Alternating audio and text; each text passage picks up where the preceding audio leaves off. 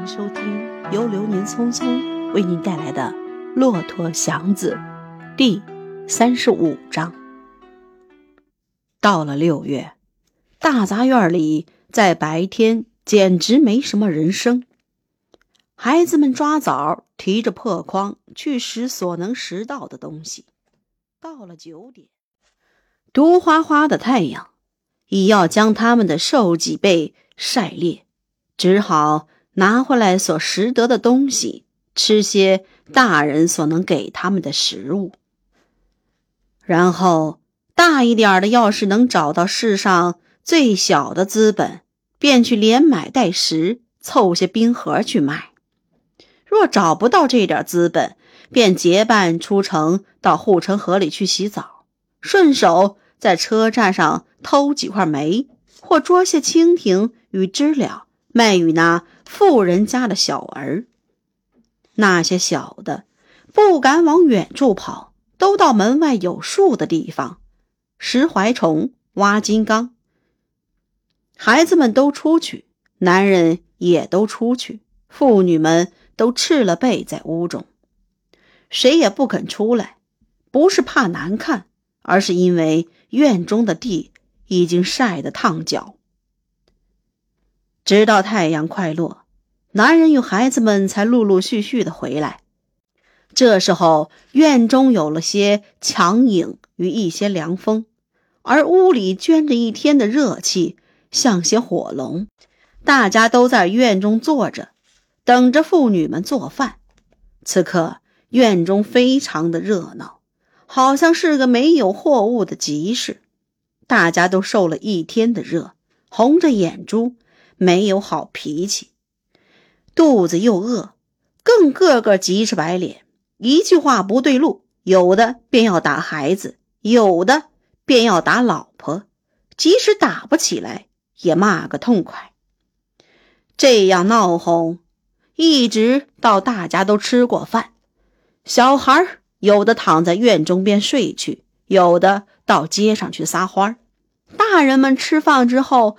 脾气和平了许多，爱说话的才三五成团，说起一天的辛苦；那吃不上饭的，当以无处去当，卖以无处去卖。即使有东西可当或卖，因为天色已黑上来，男的不管屋中怎样的热，一头扎在炕上，一声不出，也许大声的叫骂。女的含着泪向大家去通融，不定碰多少钉子才借到一张二十枚的破纸票。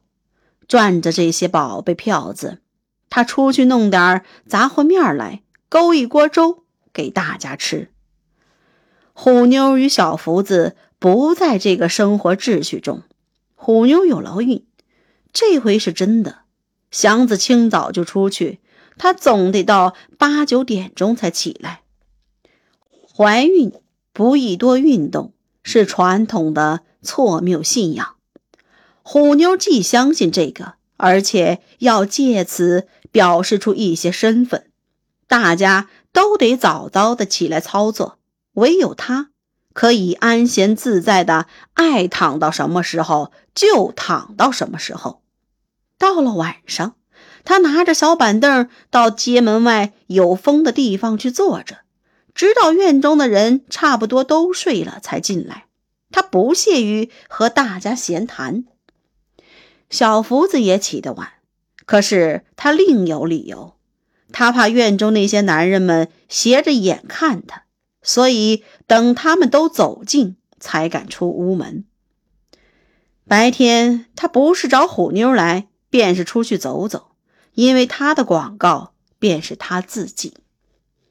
晚上为躲着院中人的注目，他又出去在街上转，约摸着大家都躺下，他才偷偷的溜进来。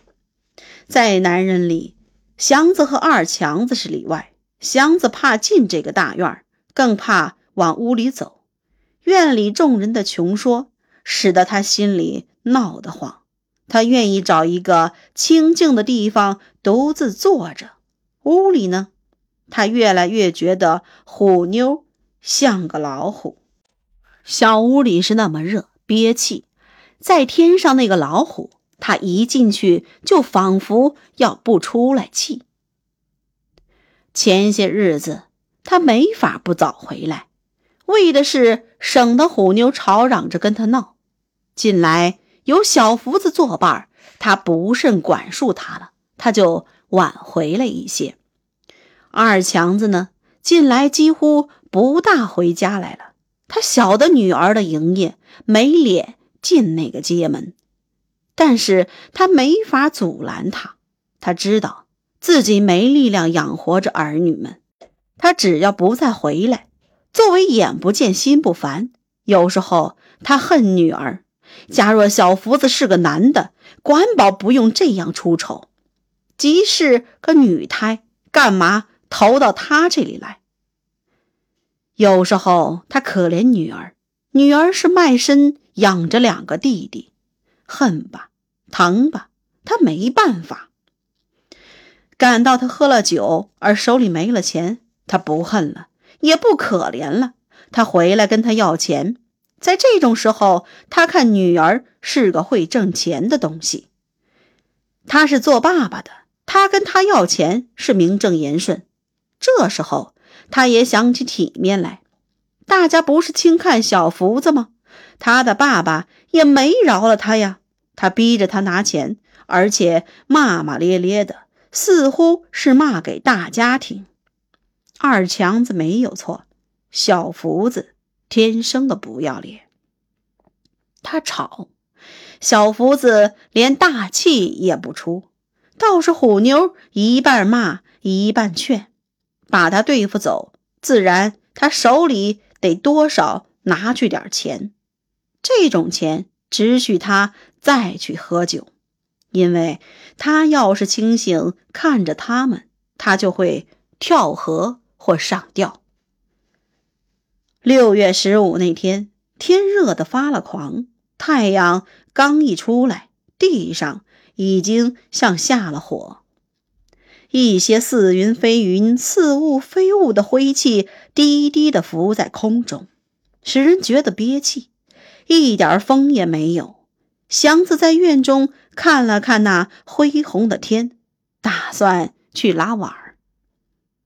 过下午四点再出去。假若挣不上钱的话，他可以一直拉到天亮。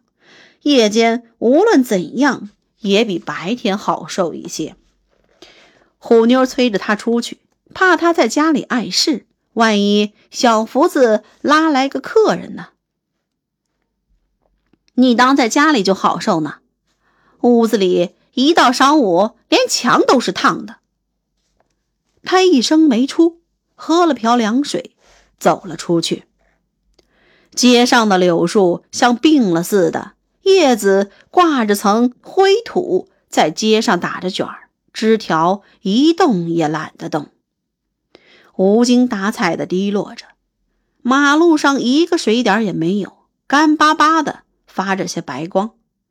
便道上尘土飞起多高，与天上的灰气连接起来，结成一片毒恶的灰沙阵，烫着行人的脸，处处干燥，处处烫手，处处憋闷。整个的老城像烧透的砖窑，使人喘不出气。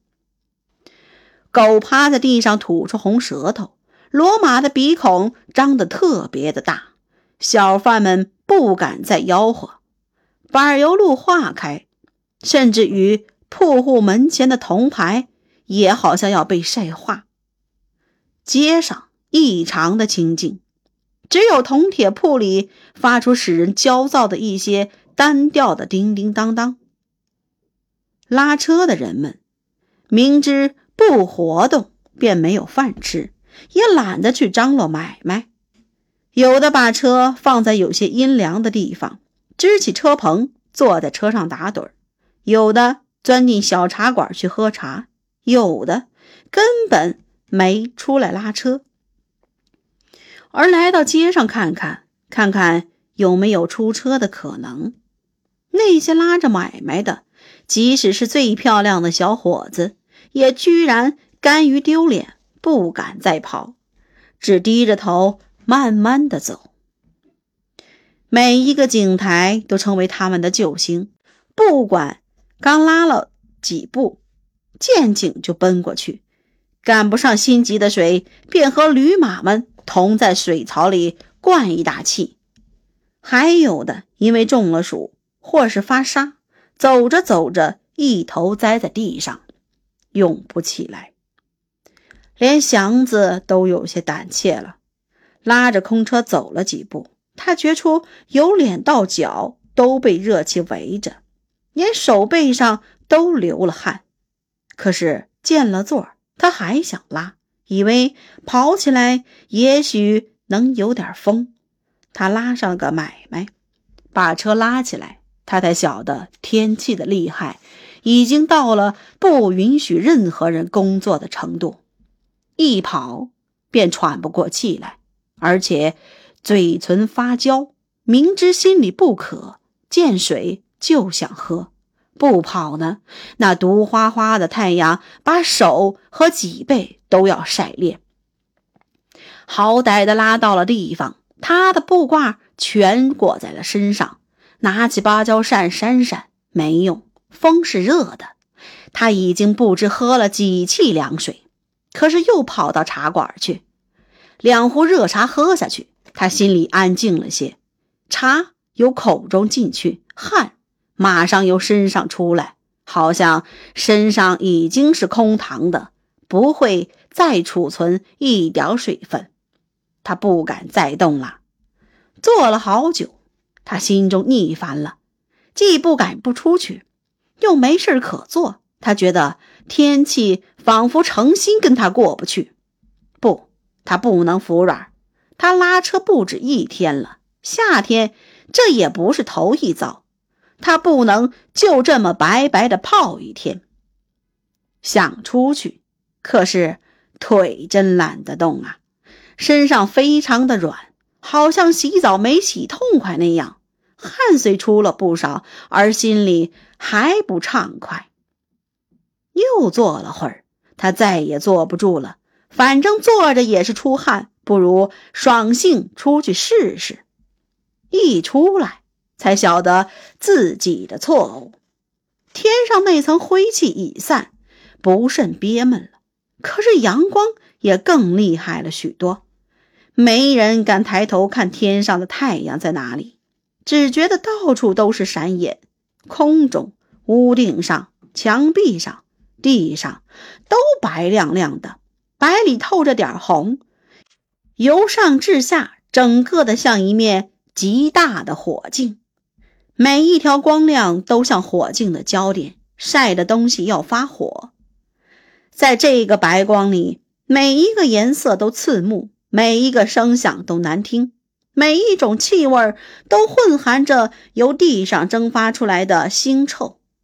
街上仿佛已经没了人，道路好像忽然加宽了许多。空旷而没有一点凉气，白花花的，令人害怕。祥子不知怎么是好了，低着头拉着车，急慢的往前走，没有主意，没有目的，昏昏沉沉的，身上挂着一层黏汗，发着馊臭的味儿。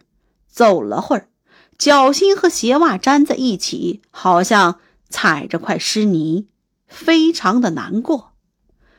本来不想再喝水，可是见了井，不由得又过去灌了一气，不为解渴，似乎专为享受那井水的那点凉气。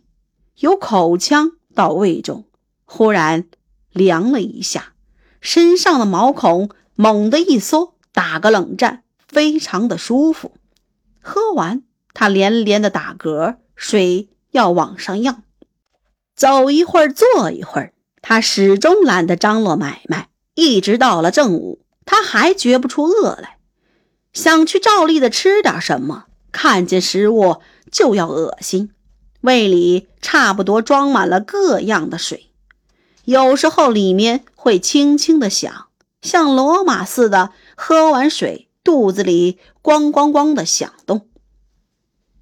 拿冬与夏相比，祥子总以为冬天更可怕，他没想过夏天这么难受。在城里过了不止一夏了，他不记得这么热过。是天气比往年热呢，还是自己的身体虚呢？这么一想，他忽然的不那么昏昏沉沉的了，心中仿佛凉了一下。自己的身体，是的，自己的身体不行了。他害了怕，可是没办法，他没法赶走虎妞。他将要变成二强子，变成那回遇见的那个高个子，变成小马的祖父。祥子完了。